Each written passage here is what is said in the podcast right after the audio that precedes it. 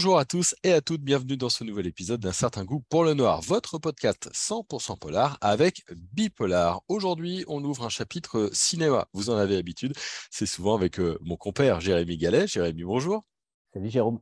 Alors aujourd'hui, on va s'intéresser à une nouvelle adaptation de Stephen King. Alors ça, c'est pas dur, hein. il y en a plusieurs euh, tous les ans, hein, des adaptations. On a fait déjà plusieurs épisodes euh, sur euh, des, adaptations un petit peu spéciales. Cette fois, on va s'intéresser au téléphone de Monsieur Harrigan.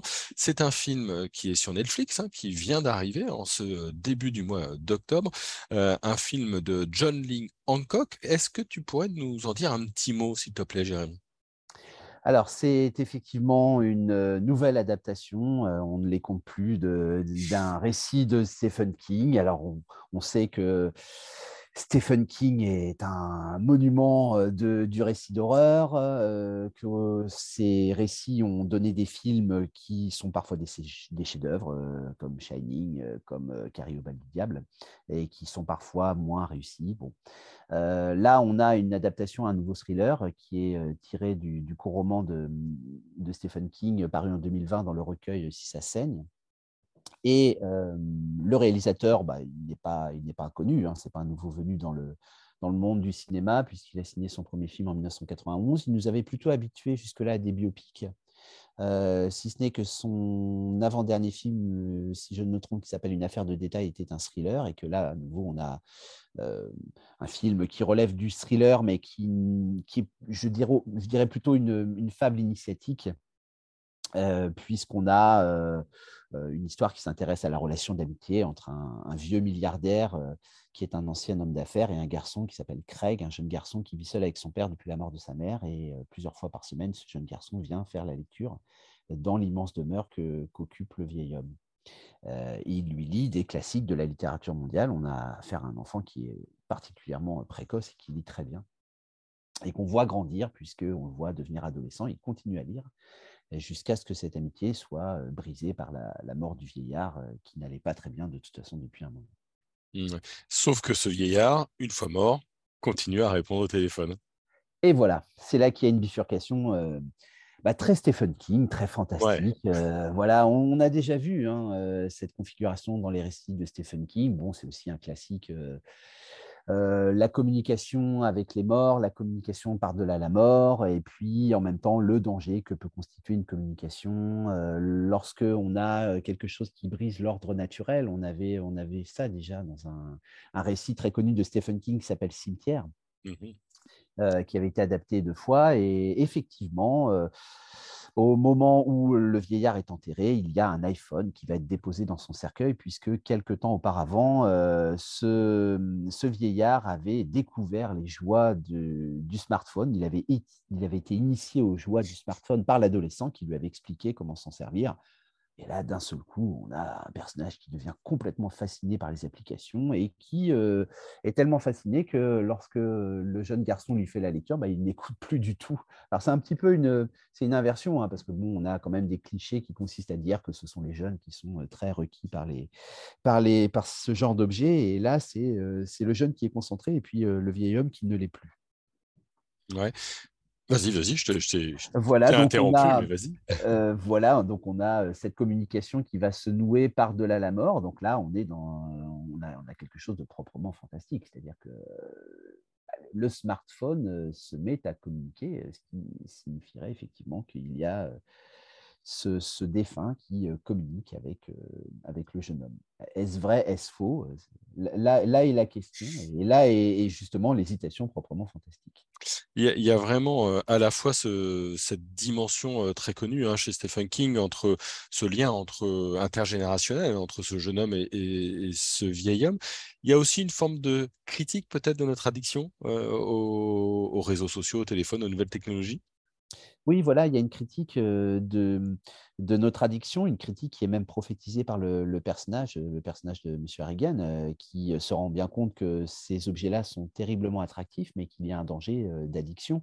Et il le dit au cours d'un des dialogues qu'il a avec le, jeune homme. Donc, on sait qu'à travers lui parle la voix de, l'auteur, puisqu'au départ, c'est un récit de Stephen King, et, il le dit clairement quelque temps avant sa mort.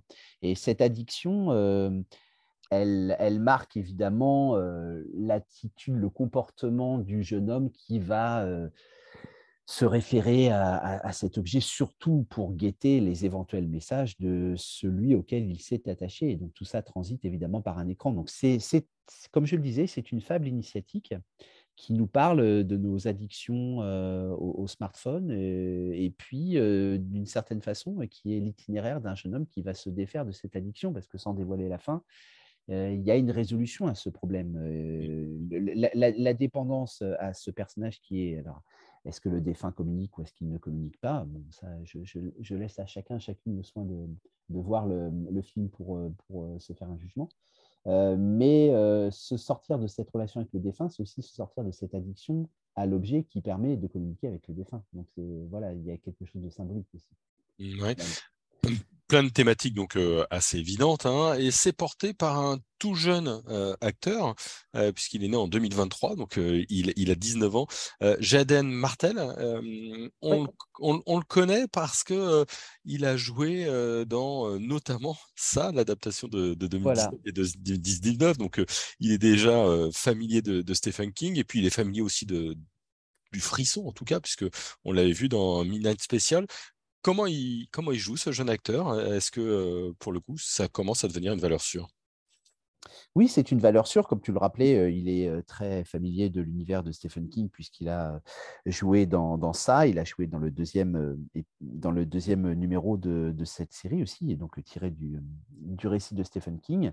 sa prestation est une prestation qui est, qui est relativement convaincante. je pense qu'il faut encore attendre un peu. C'est peut-être un, comédien qui a besoin de, de mûrir. Mais je dirais que comme la mise en scène est une mise en scène assez sobre, ça permet de mettre en évidence à la fois son jeu, et puis il a aussi un, partenaire qui n'est pas n'importe qui, hein, Donald c'est quand même une valeur sûre. Et je trouve que le duo est bien assorti, une espèce de, passage de témoin peut-être, on verra, hein, on verra quelle, sera la carrière de Jaden Martel. Alors, on l'a dit, c'est donc un film qui se voit sur Netflix on brasse des thématiques très Stephen Kingiennes, entre guillemets. Mais est-ce que c'est une, bonne adaptation? Est-ce que ça se lit, ça se regarde bien? Moi, j'ai lu quelques critiques qui disaient c'est chouette, mais on est plus dans le paranormal. Il n'y a pas non plus de quoi frissonner. Il y a une bonne idée, mais, mais sans plus. Dans l'univers des adaptations de Stephen King, tu la situes celle-là? Je la situerais dans une bonne moyenne. Euh, qui peut-être pour certains euh, fera partie des adaptations décevantes de Stephen King, mais d'abord le, récit de, Stephen King n'est pas un récit spectaculaire, en tout cas moins spectaculaire que d'autres récits. Et je trouve qu'étant fidèle à cette trame-là, le, film a la qualité de ne jamais tomber dans la surenchère, ce qui n'est pas forcément le cas d'un certain nombre de thrillers horrifiques euh, proposés par Netflix avec un schéma qui est toujours à peu près le même.